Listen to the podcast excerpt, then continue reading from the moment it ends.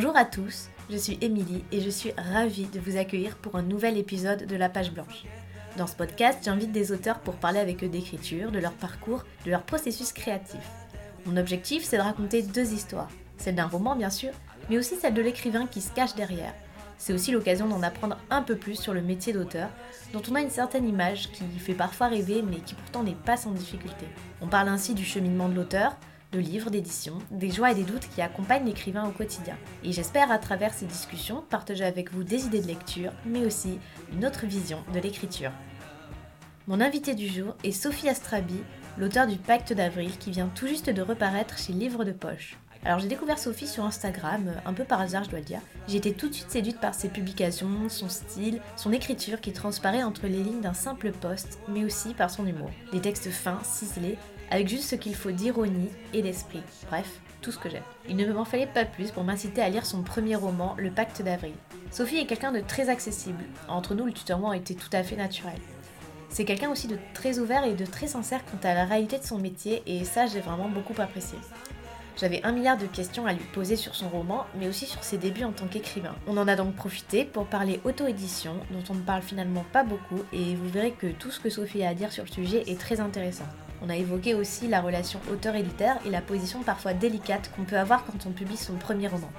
Et bien sûr, on a parlé d'écriture, de la difficulté de tout lâcher pour se consacrer à un seul projet, de l'inspiration qui ne tombe pas du ciel, mais aussi d'Instagram et de ce que les réseaux peuvent apporter à l'écrivain. Bref, beaucoup de sujets différents, mais absolument passionnants. Qui dit nouvel épisode dit aussi nouvelle condition d'enregistrement. Cette fois-ci, j'ai posé mon micro dans un café parisien. Mais pour être parfaitement honnête et transparente avec vous, à l'origine, je devais être équipée de micros spécifiques pour justement pouvoir enregistrer à l'extérieur dans les meilleures conditions possibles, mais finalement, j'ai pas pu les avoir cette fois-ci. Le son sera donc un peu différent de la dernière fois, et c'est pas vraiment parfait, mais je vous assure, la discussion vaut vraiment le coup. Je tiens d'ailleurs à dire que j'ai vraiment pris un grand plaisir à enregistrer cet épisode, malgré les petits problèmes techniques dont j'espère vous ne tiendrez pas trop rigueur, parce que tout ce que Sophie partage autour de l'écriture est vraiment très intéressant et très inspirant. Assez parlé, j'espère que cet épisode vous plaira, et je laisse place maintenant à ma conversation avec Sophie Astrabi. Bonjour Sophie, ça me fait vraiment plaisir de t'avoir euh, dans le podcast parce que je vais pouvoir discuter avec toi euh, du roman et je trouve qu'il y a vraiment beaucoup beaucoup de choses à dire, à la fois sur euh, le livre et sur ton propre parcours d'auteur. Je pense que ça va être intéressant, j'espère, pour ceux qui nous écoutent. Pour commencer, je vais résumer brièvement le pacte d'avril, mais sans trop en dire parce que j'aime pas trop qu'on déflore un, livre. Mais c'est quand même pour un peu poser le décor et situer un peu les choses dans la vie, il y a toujours ce moment où euh, on commence à regarder un peu derrière soi et on regarde aussi le moment présent et on se demande ben, ce qu'on a bien pu faire entre les deux. On a fait les bons choix, est-ce qu'on aurait pu prendre une voie différente? Est-ce qu'on a évolué? À quel avenir est-ce qu'on peut prétendre? Bref, ce genre de questions un peu existentielles qu'on peut se poser à 30, 40 ou 50 ans. Et pour Avril, le personnage principal de ton roman, cet âge-là, c'est 35 ans. Et c'est pas tout à fait un hasard si euh, le fait d'avoir précisément cet âge-là euh, la perturbe un peu. Ce qui la trouble au moment de fêter cet anniversaire, c'est le souvenir d'un pacte noué quelques années plus tôt avec son ancien amoureux Jean. Un pacte qui stipulait qu'à 35 ans, s'ils étaient euh, seuls de leur côté, ils pourraient éventuellement se retrouver. Est-ce que ce résumé volontairement concis te paraît bien et suffisant? Est parfait. Super. On va rentrer directement dans le vif du sujet. Maintenant, on va commencer un, petit peu à, digresser. Mais c'est qu'en fait, euh, moi, quand j'ai lu ton roman, il y a un thème qui m'a beaucoup, euh, beaucoup intéressé, alors qui n'est peut-être pas euh, le sujet principal, ni même celui qui conduit l'histoire, mais qui sous-tend quand même un petit peu le propos général du livre, et euh, en tout cas qui, moi, m'a interpellée, c'est la question des, des millénials, de cette génération de 18-34 ans, la fameuse génération Y, parce qu'on est une génération qui, euh, en fait, on a un rapport assez différent par rapport aux générations précédentes euh, concernant le travail et la vie quotidienne d'une manière générale. Maintenant, on parle beaucoup de tout ce qui est bullshit job, reconversion, on parle de différents moyens de s'épanouir et d'un besoin d'accomplissement. On parle pas mal de cette crise des 25 ou des 30 ans, bref, d'un moment où, alors qu'on est encore relativement jeune, ben, on se cherche un peu, on cherche à trouver sa place dans la société et euh, à potentiellement remettre en question ben, tous les schémas qu'on avait suivis jusque-là. Je pense qu'on est plus d'un dans notre génération, euh, donc là je nous inclus aussi du coup parce qu'on en, on en fait partie. On est plus d'un à se demander ce, qu'on est en train de faire justement ben, de, nos vies. Ça veut pas dire qu'on est particulièrement malheureux, hein, mais la question se pose quand même et on voudrait faire des choses qui soient synonymes d'accomplissement, d'épanouissement personnel et surtout arrêter de ressentir potentiellement cette pression de la société dans la vie professionnelle, sociale, amoureuse, qui est plus ou moins marquée, plus ou moins insidieuse. Et du coup, moi personnellement, je me suis pas mal reconnue dans le personnage d'Avril oui, là j'arrive au personnage, personnage d'Avril et surtout à la question que j'essaye de ne pas perdre de vue pendant ce temps. Donc comme je disais, le roman ne traite pas de la question de la génération Y comme là je suis en train de le dire, mais c'est ce à quoi moi ça m'a fait penser. Donc Avril, comme j'ai dit, a 35 ans et elle commence à, ressentir cette espèce de pression dans différentes sphères de, sa vie. Le fait d'être célibataire, de ne pas avoir d'enfants, c'est souvent mal perçu. Et en plus, quand tu commences à plus trop kiffer ton job, ben là c'est pas toujours évident. Est-ce que ça te parle ma digression initiale sur euh, la génération Y, sur ce désir d'accomplissement et dans quelle mesure toi tu as pu te servir ta propre expérience pour décrire euh, ce personnage de trentenaire qui va se retrouver confronté à tout ça? Bah, c'est exactement ça. En fait, moi, j'ai écrit euh, ce livre, euh, donc j'en avais 25. J'étais dans cette situation où j'avais fait des études sans trop savoir pourquoi. Un peu parce qu'on m'avait dit, Sophie, pourquoi tu fais pas du commerce? Tu verras, ça ouvre plein de portes. Et donc, j'avais vous dit, bah oui, autant avoir toutes les portes ouvertes. Donc, j'ai fait une école de commerce.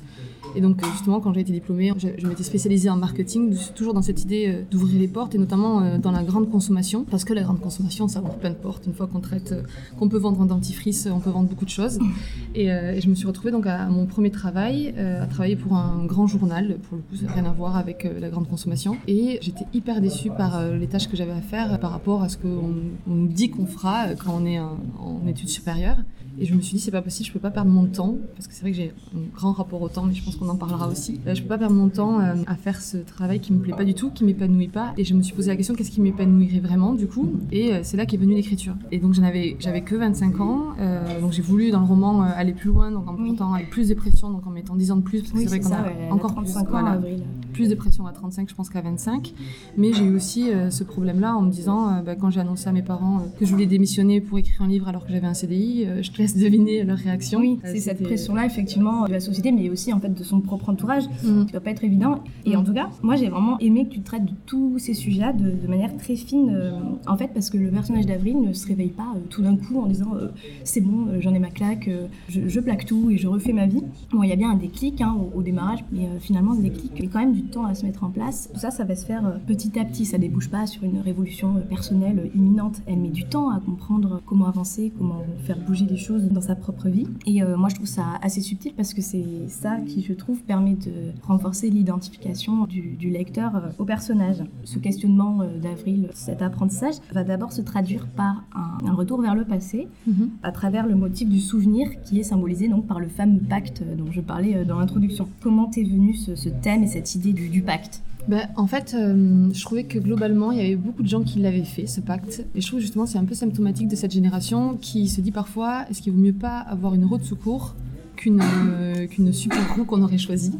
Et, euh, et, je trouve ça drôle de se dire que parfois la situation on préfère qu'elle soit euh, pas idéale, mais avoir une situation que pas en avoir du tout. Et donc c'était surtout cette idée-là. Puis du coup, ça permettait d'aborder le, thème de, de, la pression sur euh, la vie sentimentale, mhm. parce que du coup, comme tu disais, il y avait le thème de professionnel, et donc là, c'était aussi le thème de la vie sentimentale. Et donc euh, ce fait-là, le pacte, c'est aussi, comme tu disais, de savoir est-ce qu'on se tourne vers le passé ou est-ce qu'on choisit le futur. Et donc c'était une décision à prendre et qui m'intéressait. Justement, je trouve que le pacte d'avril, en fait, c'est un roman qui parle du temps, tout simplement, mm. du, temps qui passe à différentes échelles et dans différentes mesures. Euh, il y a bien sûr cette angoisse de l'avenir. Avril, qui, euh, beau être encore jeune, elle a l'impression que peut-être une partie de sa vie est déjà derrière elle et euh, elle voit pas trop forcément de, de perspective d'avenir, justement. Et c'est pour ça qu'elle se raccroche à son passé. On a aussi cette question du temps à travers le personnage de Mirza, la mm-hmm. voisine et amie d'Avril, qui je trouve est un personnage secondaire très réussi et qui, euh, qui offre un très bon contrepoint au personnage d'Avril, puisque Mirza ayant 83 euh, ans, pour le coup, elle, elle se trouve réellement euh, à la fin de sa vie. Et donc du coup, la question de, des regrets, du temps qui passe, de, de ce qu'on a accompli ou non, ben, ça prend une toute autre, une toute autre teneur. Hmm. En fait, c'était un vrai choix. Déjà, moi, je suis une grande angoissée du temps. J'ai toujours l'impression de le perdre ou de mal l'utiliser. Donc c'était un vrai choix. C'est surtout aussi, du coup, c'est vrai que ce personnage s'appelle Avril, c'est pas aussi un hasard. C'est-à-dire que pour moi, avril, donc c'est le printemps, donc c'est le renouveau. Donc c'est savoir est-ce que qu'est-ce qu'on choisit au renouveau de sa vie? Est-ce qu'on choisit de, grandir, de pousser ou, ou on ne pousse pas? Donc c'est la question. Et c'est vrai que ces deux personnages aussi c'était important pour moi parce qu'il fallait avoir deux regards sur la vie. Et c'est vrai qu'on a tendance à, se dire déjà, même très jeune, ah si j'avais su, j'aurais fait différemment. Et, et là, ça permet d'avoir cette chance-là, d'avoir une personne qui est plus loin dans la vie et qui peut donner des conseils. Et c'est vrai que c'est pas la même sagesse du tout, pas les mêmes problématiques. Et bizarrement, on dit souvent si jeunesse savait, si vieillesse pouvait, et c'est un peu le cas dans ce livre, c'est un peu le cas. en tout cas, le, le, duo fonctionne très très bien. Et il y a une histoire secondaire qui se développe à partir de ce personnage, alors j'en dis pas plus. mais voilà, le, personnage de la vieille femme n'est pas simplement là pour faire la leçon, entre guillemets, à Avril et, et pour lui, lui faire voir, enfin lui fait voir les choses autrement. Mais je trouve qu'elle ne sert pas qu'à ça. Et encore une fois, c'est quelque chose que je trouve très fin, que ce personnage ait son propre, déjà sa propre histoire, son propre développement et son propre cheminement d'une certaine manière. Et, et elle s'apporte vraiment mutuellement. C'est pas la relation ne se fait pas que dans un sens. Oui.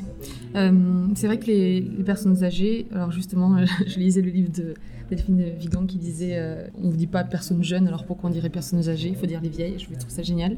Mais euh, c'est vrai que le, personne, le personnage de Mirza, elle a sa propre histoire et c'est vrai que souvent quand on regarde les vieilles personnes, on a tendance à, trouver qu'elles se ressemblent toutes. tu vois, elles ont, t'as l'impression que tu te dis, bah, tu te dis à quoi elles ressemblaient quand elles étaient jeunes. C'est comme un bébé en fait, c'est très étrange et c'est très perturbant. Et moi, je sais que quand ma grand-mère elle me montre des photos de quand elle était jeune, ça me bouleverse toujours. Je me dis, mais purée, mais elle a couru, euh, elle, a, elle, a dansé, elle a aimé, elle a pleuré par amour sûrement, elle a fait plein de trucs. Et c'est vrai que c'est surprenant. Et c'est justement ça aussi qu'il y a dans le livre, c'est de pas se rendre compte tout de suite que cette personne a eu mm. une vie. Exactement. Et qu'en fait, euh, bien sûr que si, elle a eu une vie, comme toutes les personnes âgées en fait. Et que c'est pas des conseils juste de sagesse théorique, c'est vraiment des conseils pratiques en fait. Parce qu'elle a eu, euh, elle a eu sa vie et qu'elle a des choses à apporter. Et bon, toujours un peu en lien avec Mirza, il y a un autre motif que, qui m'a plu dans, dans, le roman, c'est évidemment le, le motif de de la clé.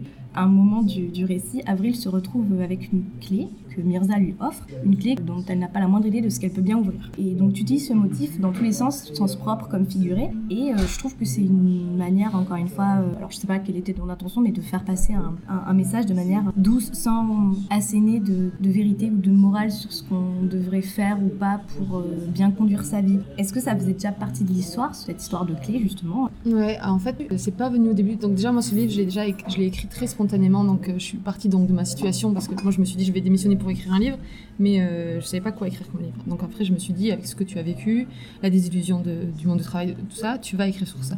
Et en fait, euh, petit à petit, euh, moi je trouve qu'une clé déjà c'est fascinant comme objet. On en trouve une dans la rue, on devient fou d'imagination, je trouve.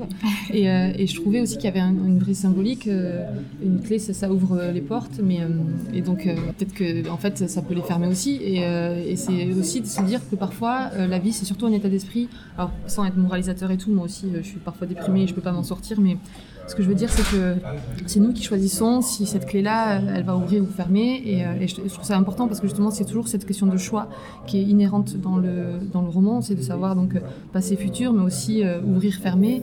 Euh, et c'est vrai, est-ce qu'on ouvre ou on ferme une relation? C'est aussi un choix à faire.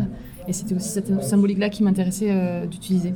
Après avoir un peu évoqué tous ces thèmes, enfin moi, ce que j'ai trouvé comme étant les thèmes les plus prégnants dans ton roman, que j'ai vraiment adoré, J'aimerais qu'on parle un petit peu de, bah, de, comment ça s'est passé pour toi quand tu as voulu publier ton roman, parce que euh, pour euh, le pacte d'avril, tu as choisi de t'auto-publier. et euh, ça, ça m'intéresse beaucoup, beaucoup. Et Choisir, je sais pas si c'est... En fait, ah oui, oui ça fait partie de ma question en fait. Donc c'est fin 2016, mm. c'est ça, où tu ressors ton, ton manuscrit. Et là, euh, qu'est-ce qui se passe? Comment comment tu en arrives à l'auto-publier? En fait, euh, moi, j'ai écrit ce livre en 2013, il me semble.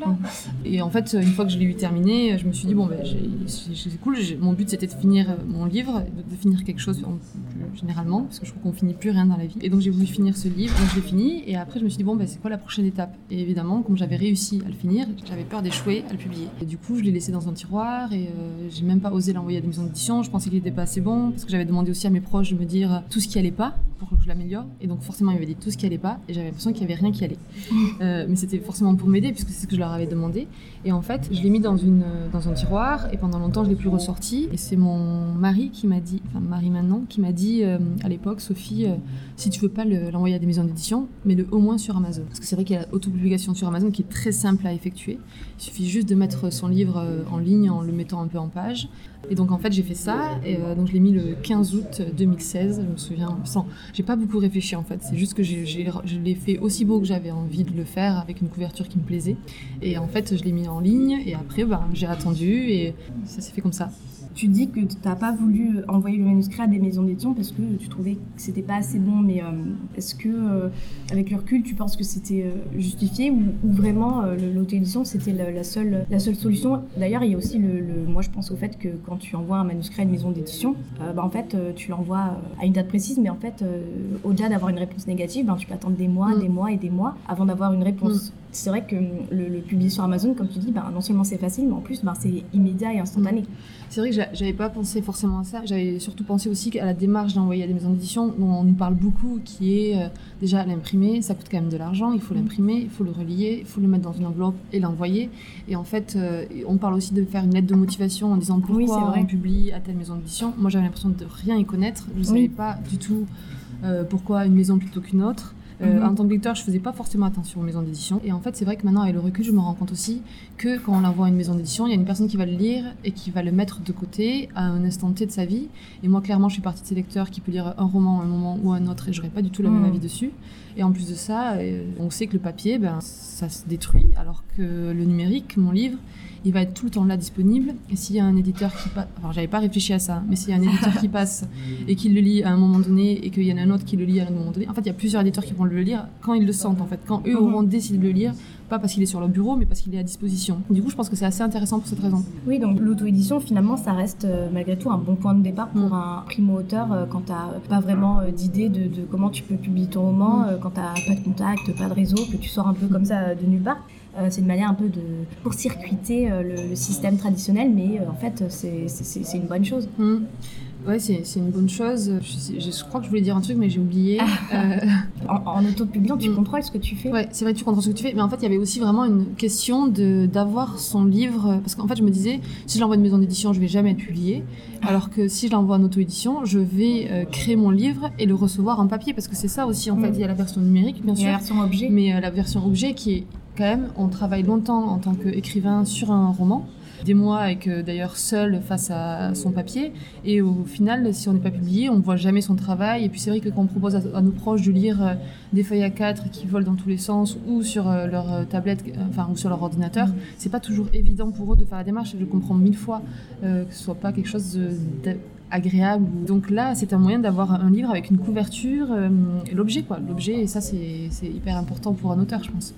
Donc tu as publié ton, ton roman sur Amazon et euh, très vite, bah, ça fonctionne, euh, les ventes euh, s'accumulent et au bout d'un moment, après avoir vendu pas mal d'exemplaires, tu reçois un mail d'une maison d'édition et même, même plusieurs. Mm-hmm. Quand tu lis, voilà, bonjour, on veut publier votre roman, une vraie maison d'édition, tout ça, qu'est-ce que tu te dis à ce moment-là? Qu'est-ce qui, se passe dans ta tête? D'autant plus si tu avais cette, un peu cette, cette peur d'envoyer des maisons d'édition. Comment ça se passe et euh, est-ce que tu acceptes immédiatement? En fait, c'est allé assez graduellement dans le sens où la première maison d'édition qui m'a contactée, je ne la connaissais pas. Mhm. Donc euh, il faut se méfier aussi parce que quand on se met en auto-édition, on se fait contacter par des milliers de maisons d'édition qui ne sont pas des vraies maisons d'édition, enfin de mon point de vue, qui sont des maisons d'édition en gros qui te demandent de payer les ouvrages qu'ils vont publier. Et du coup, en fait, c'est un investissement financier que je ne voulais pas avoir. Et puis de toute façon, c'était pas le but. Moi, si je veux avoir mon livre, de toute façon, je peux le faire avec Amazon. Donc ça m'intéressait pas. Donc j'avais reçu beaucoup de mails. Donc je sais que déjà, j'avais commencé à être un peu méfiante de tout, de tout ce qui peut arriver. Et la première maison, vraie maison d'édition qui m'a contactée, je la connaissais pas. Et après, c'est vrai qu'il y a une deuxième maison d'édition connue qui m'a contactée, qui m'a contactée doucement en disant voilà, je lis votre livre, euh, pour l'instant j'aime beaucoup, on se tient au courant. Donc c'est vrai que souvent les gens ont l'impression qu'on gagne l'auto. Mais en fait, euh, non, on ne gagne pas l'auto parce que déjà ça nous a pris beaucoup de temps de l'écrire. Ça a été un long parcours et puis c'est un peu de souffrance quand même, moi je trouve, d'écrire. On se remet beaucoup en question, on doute beaucoup, on ne sait pas, on a peur. Et donc quand la personne m'a contacté, ça allait doucement aussi. Et puis, Mmh, euh, et puis du coup, euh, j'ai j'ai l'impression que c'est du- c'est- c'est- pas de l'auto, c'est du travail et une petite récompense qui arrive petit à petit. Et, c'est juste que c'est un métier où tout le monde n'a pas sa récompense. Et donc là, moi, je l'ai eu, j'ai beaucoup de chance. Et donc après, euh, j'ai eu une autre maison d'édition qui est Albin Michel qui m'a proposé euh, de méditer. Et là, c'était beaucoup plus marqué. Et donc justement, euh, après, bah, j'ai eu le choix entre trois maisons d'édition et ça, c'est vraiment génial. vrai. Oui, bah oui, j'imagine, mais euh, c'est vrai que c'est intéressant ce que tu dis. J'avais pas forcément euh, vu les choses sous cet angle de, de dire que ben voilà, tu gagnes pas au loto et c'est l'image qu'on peut avoir de voilà, tu publies ton roman, puis Mm. un beau jour, une maison d'édition de Mm. contact et c'est un peu le conte de fées, tout va Non. bien, etc. Mais du coup, c'est intéressant de voir que dans la réalité, les choses se passent un petit peu différemment et que tu, toi, tu les perçois un petit peu différemment et qu'au-delà de, bah, de la joie évidemment de notre contact et qu'on apprécie ton roman, qu'on veuille le publier, ben, c'est un, un petit peu plus complexe. quoi. Oui, bah déjà parce que tu as aussi d'autres étapes en fait que j'ai pas dites, mais tu as l'étape où tu le mets en ligne, tu as les gens qui l'achètent, ça c'est une chose, mais tu as aussi des gens qui mettent un commentaire, et ça c'est déjà une autre étape énorme en fait. Moi j'ai l'impression de plutôt de gagner au loto, à ma- mon premier commentaire qui était en 5 étoiles, plus que tu vois. Et je me suis dit quelqu'un m'a lu et quelqu'un a aimé, et ça c'était. Et c'est quelqu'un qui veut pas me faire plaisir en disant qu'il a aimé. Donc pour moi c'était surtout ça, euh, le gagner au loto, tu vois, le gros lot. Et après bah, tout se fait petit à petit, on a un lecteur de plus, deux lecteurs, un commentaire et tout, puis il y a les commentaires négatifs aussi qui arrivent forcément. Donc euh, tout ça se fait très progressivement et euh, c'est pour ça que je dis que je j'ai pas gagné au loto. quoi. Et euh, j'en profite donc euh, qu'on parle de, de- la maison d'édition pour euh, poser une question en rapport avec la relation auteur-éditeur, qui est un autre sujet qui, qui m'intéresse pas mal, avec un exemple qu'on a déjà évoqué ensemble, qui est donc euh, la couverture du, du pacte d'avril, parce qu'il il y a quand même des choses à dire sur, euh, sur cette couverture. Bon, moi, à titre euh, personnel, cette couverture, c'est pas euh, vraiment ma tasse de thé, et d'ailleurs, je sais pas si, en, en tant que lectrice, euh, j'aurais même remarqué euh, ce, ce livre dans une librairie, mais bon, ça, c'est pas vraiment le problème. Ce qui est intéressant, c'est que tu me disais que toi, euh, cette couverture-là, bah, elle te plaisait pas vraiment non plus. Donc, juste pour ceux qui visualisent pas la couverture euh, du Pacte d'avril, on y voit un couple qui, euh, qui s'enlace et qui s'embrasse pleinement au, premier plan. Donc, la jeune femme porte une longue jupe verte et un béret rouge éclatant sur fond de Tour Eiffel. Donc, ça donne déjà une certaine image et une certaine idée du roman. Donc, on aime ou on n'aime pas, ça, c'est- autre chose. Mais cette couverture, qui a servi donc à l'édition publiée par Albert Michel, c'était pas celle que toi tu avais choisie pour Amazon. Donc comment ça se fait? Comment tout ça s'est décidé? Et si c'était à refaire, bah, est-ce que tu ferais les choses différemment? Alors oui, effectivement, la première euh, édition euh, Amazon, c'était une euh, édition plutôt abstraite avec plein de fleurs, un peu sauvage jungle, quoi, on va dire. En fait, chez Albin Michel, au début, on était parti sur la même couverture, donc j'étais très contente parce que je l'aimais beaucoup et surtout, on me disait souvent qu'elle était très jolie. Et petit à petit, on s'est dit, enfin, ils se sont dit surtout que hum, c'était pas assez évocateur du livre. Donc on a fait plusieurs propositions et en fait, on est arrivé à ce genre de d'image où c'est un couple qui s'embrasse. Donc moi, il y a plusieurs points qui me vont pas. Déjà, ça me correspond pas beaucoup avec ma personnalité. Moi, je n'aurais pas acheté ce livre avec cette couverture, clairement. Euh, c'est honnête de, de le dire, mais Ouais, parce que déjà, moi, je suis assez pudique, donc euh, les Oui. bisous, c'est pas un truc qui me Oui. plaît beaucoup. Euh, et puis, je n'aime pas acheter un livre où on voit les visages, parce que Oui. euh, déjà, moi, je préfère imaginer. Et puis, même si j'en tiens pas beaucoup rigueur quand je lis, après, j'oublie vite ce qu'il y a sur la couverture. euh, C'est quelque chose qui me dérange quand même. Et puis, euh, c'est vrai que je comprends pas trop euh, cette- ce côté Tour Eiffel. euh. Il y a aussi que je trouve que l'histoire d'amour, on a l'impression que c'est le point central parce que c'est Mm. une histoire de pacte, mais en fait, euh, Ouais, elle n'est pas non plus. Il y a une histoire d'amour en fait comme dans tous les livres. Ouais. C'est ça qui m'énerve un petit peu, c'est que c'est vite catalogué en romance euh, ça. plus plus, alors qu'en fait dans tous les livres il y a une histoire d'amour. Je connais pas un livre qui a pas d'histoire Oui. d'amour. Enfin, même si elle est dans le passé, dans les souvenirs, il y a toujours une histoire d'amour. C'est de toute façon l'amour, ça dirige le monde. Alors, oui, et c'est ça que, que j'ai trouvé euh, entre guillemets dommage, c'est qu'on on, on peut cataloguer du coup le roman en, bah, en- en simple entre guillemets euh, romance, alors que c'est beaucoup plus que ça et c'est pas pour moi le thème principal, c'est tout ce que j'ai évoqué précédemment qui, qui fait euh, vraiment toute la saveur du livre. Et euh, ça reste un, un sujet évidemment fascinant, mais comme tu dis, il y en a dans tous les romans et c'est pas euh, c'est pas forcément le sujet central. Et du coup, le choix de cette couverture s'est arrêté. T'as pas eu envie de comment dire d'im- d'imposer un peu ta vision, de dire bah non c'est pas cette couverture qui, qui me plaît le plus. Enfin, je sais pas trop Mm. comment ça se passe. Bah, du coup, moi j'ai dit qu'elle me plaisait pas à mon éditrice, mais après c'est compliqué parce que c'est vrai qu'une maison d'édition c'est euh, c'est du commerce quand même, faut pas oublier. Mhm. Euh, faut dire aussi que moi, Ouais. je suis, c'est mon premier roman euh, et je sais pas comment ça se passe exactement. Et j'étais un peu timide en me disant, bah, c'est déjà euh, Albert Michel, euh, Ouais. c'est de- sois contente déjà. La couverture, est-ce que vraiment tu dois te battre? Est-ce que j'avais vraiment aussi de envie de passer pour la chiante en fait. Bah oui, je comprends bien. Euh, et en fait, je me rends compte là parce que ben, je rencontre pas mal d'auteurs et c'est, on discute beaucoup de tous les sujets. Et en fait, la couverture, c'est souvent un problème. On n'est pas très. Alors moi, je pensais que c'était parce que j'étais un, un primo roman et que j'étais un peu fragile et pas très euh, battante sur ces genres de. Enfin, j'aime pas trop le conflit, quoi. Et en fait, je me rends compte que beaucoup d'auteurs se retrouvent dans la même situation, Mm. à pas être fans de leur premier livre, mais aussi des livres qui suivent. Parce que voilà, c'est la rencontre d'un milieu, d'un- d'une personne qui écrit et d'un milieu qui, qui doit vendre, en fait. Ouais, bah, ça aussi, c'est quelque chose que, dont j'avais pas forcément euh, conscience. Et euh, je pense qu'en tant que lecteur, bah, c'est Mm. vraiment un, un truc euh, qu'on ne connaît pas du tout. Euh, maintenant qu'on a un peu balayé le sujet euh, édition, j'aimerais qu'on parle un petit peu plus euh, d'écriture, tout simplement. Est-ce que tu pourrais revenir un tout petit peu sur ce qui t'a conduit à l'écriture? Euh, Tu disais tout à l'heure que tu avais fait une école de commerce et que Mm. tu avais lâché ton boulot pour te mettre à écrire. Tu m'avais dit aussi en off que tu venais pas d'un milieu, disons, propice, je sais pas si on peut dire ça comme ça, en tout cas d'un milieu artistique ou qui Mm. en tout cas t'aurait poussé naturellement dans cette voie. Donc comment t'es venu à, à l'écriture, à te dire, bah voilà, je vais écrire des livres ou en tout cas déjà un livre? Mm. C'est vrai que ce que tu dis, c'est vrai dans le sens où euh, j'avais souvent le complexe de me dire si quelqu'un n'a pas fait quelque chose dans ma famille, est-ce que j'ai vraiment la fibre, tu vois?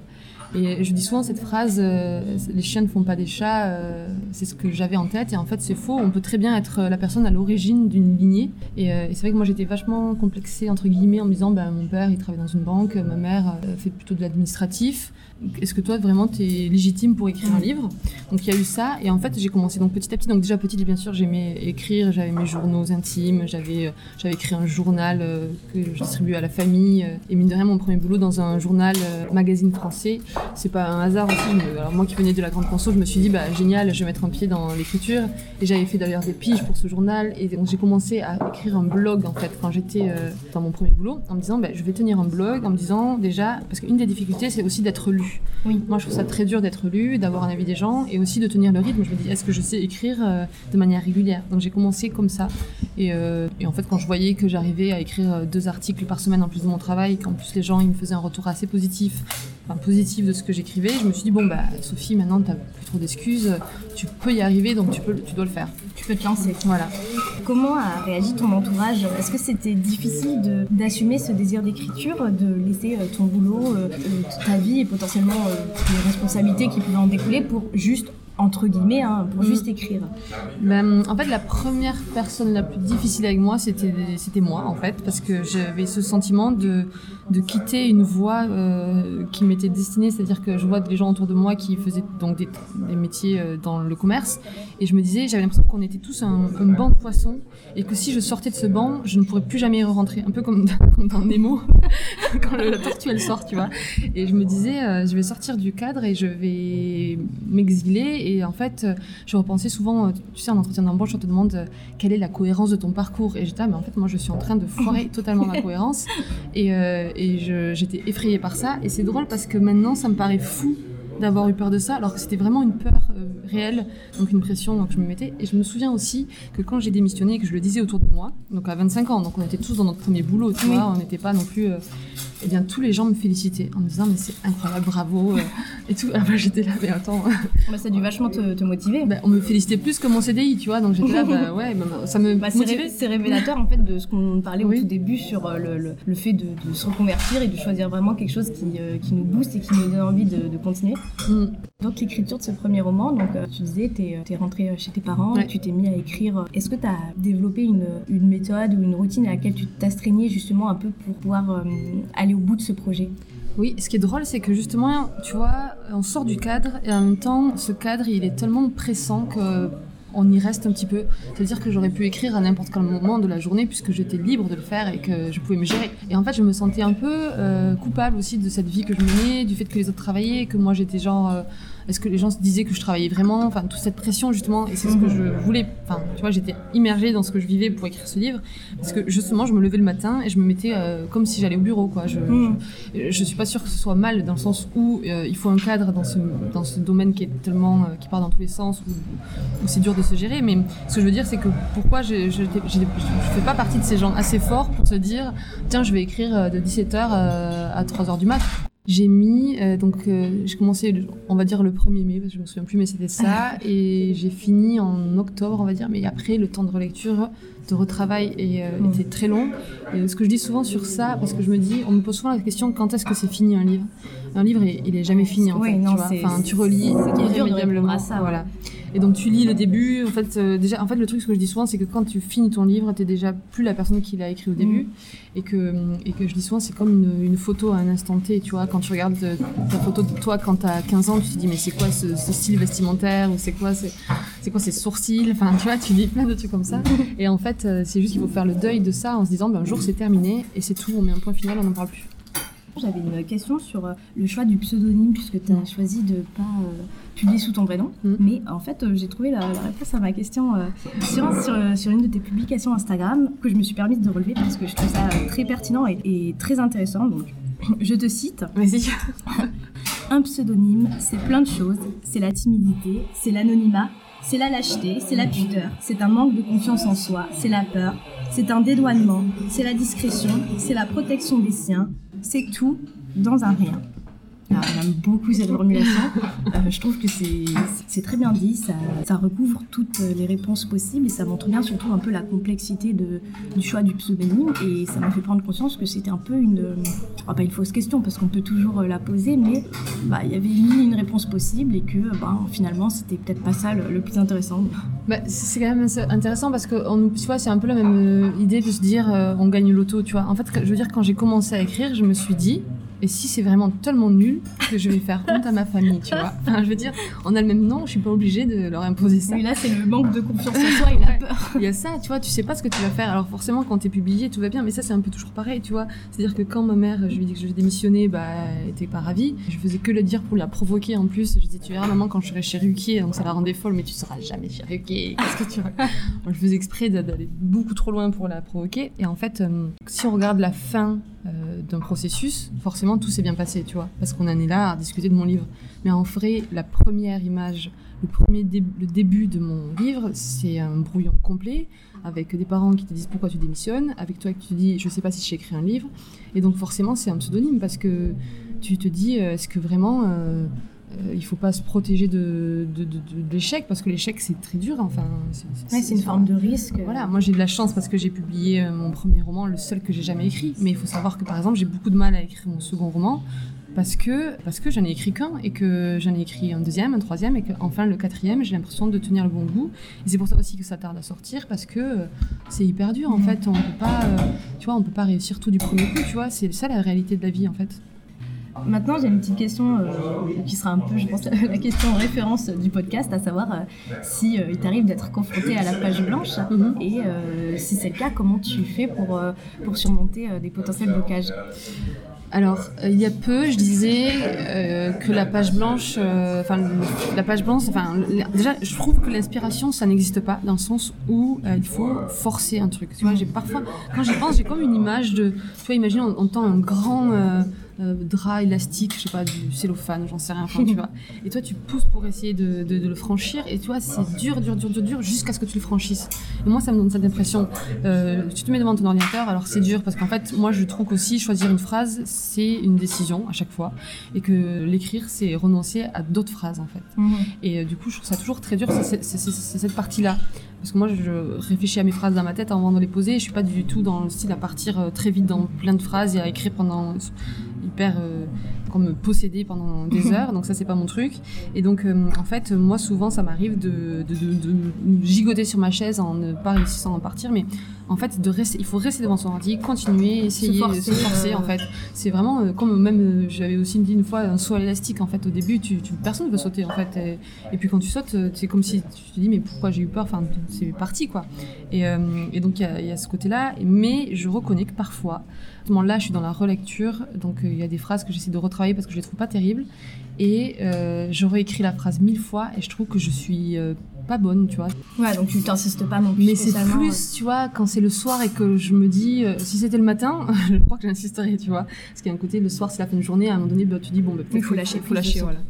Maintenant, j'ai deux dernières euh, questions par rapport à, Instagram, parce que Mhm. tu es assez active euh, sur, sur les réseaux. Et euh, du coup, bah, ça m'intéresserait de savoir euh, comment tu perçois euh, ton rapport en fait à, à Instagram et, euh, et sur la relation que tu peux euh, entretenir entre Mhm. guillemets euh, avec, euh, avec des lecteurs, euh, puisque ça te donne une accessibilité à tes lecteurs, mais aussi avec d'autres auteurs, parce qu'il y a Mhm. de plus en plus d'écrivains qui ont leur compte Instagram et qui euh, créent en quelque sorte une sorte de communauté. Donc, quel est ton ressenti par rapport à ça? Euh, en fait, Insta- Instagram, c'est très bien dans le sens où, justement, quand on écrit, on est très seul. Et que moi, parfois, ça me fait du bien d'écrire un post en me disant, bah, je vais avoir un retour immédiat des gens qui me lisent parce qu'il faut pas croire quand même, euh, on veut tous être aimés, tu vois. Et donc, quand tu écris, c'est aussi un moment où tu te dis, bah, les gens vont te dire que c'est bien ce que tu écris. Et donc, ça te permet aussi de te redonner un peu de, de, pouvoir et de, pas de pouvoir, mais en gros de motivation dans l'écriture de ton roman. Donc, moi, j'aime bien faire ces pauses-là aussi pour avoir un retour immédiat. Parce qu'un livre, c'est pas un retour immédiat. Donc, il y a ça. Après, c'est toujours agréable, du coup, de sympathiser avec des gens qui lisent les livres, de se regarder les livres qui, qui, marchent. Après, il y a aussi la relation avec l'auteur que je trouve vraiment géniale parce que on peut croire que c'est un milieu compétitif et je pense que ça l'est quand même, tu vois. Mais moi, je suis qu'en fait, la, concurrence d'un livre, euh, c'est pas un livre, c'est euh, Netflix, vois, par exemple.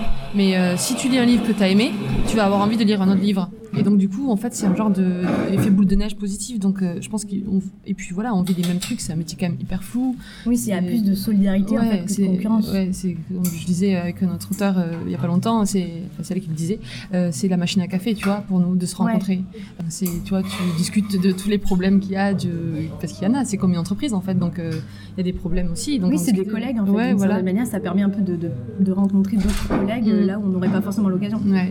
Après, c'est hyper frustrant aussi Instagram dans le sens où tu vois euh, 1000 livres. Moi, quand je rentre dans une, bibli- dans une librairie, je suis angoissée. Tout Vraiment, je me dis, mais qu'est-ce, à quoi je sers Euh, Vraiment, j'ai besoin d'apporter ma pierre à tout ça. Euh, donc, moi, c'est pas un effet hyper positif. Et Instagram, c'est vrai que ça peut le faire aussi parce que, voilà, moi, je trouve qu'il y a un côté aussi euh, des coups de cœur partout. Et tu te dis, bah, en gros, euh, le coup de cœur, c'est presque, euh, je l'ai lu. Donc, euh, si toi, t'as pas le coup de cœur, ça veut dire que t'es naze presque, tu vois. Donc, il y a vite un côté hyper euh, frustrant. Mais là, je commence du coup vraiment à couper. Genre, éteindre mon téléphone. Ouais. Euh, parce que c'est c'est vraiment une pression en fait.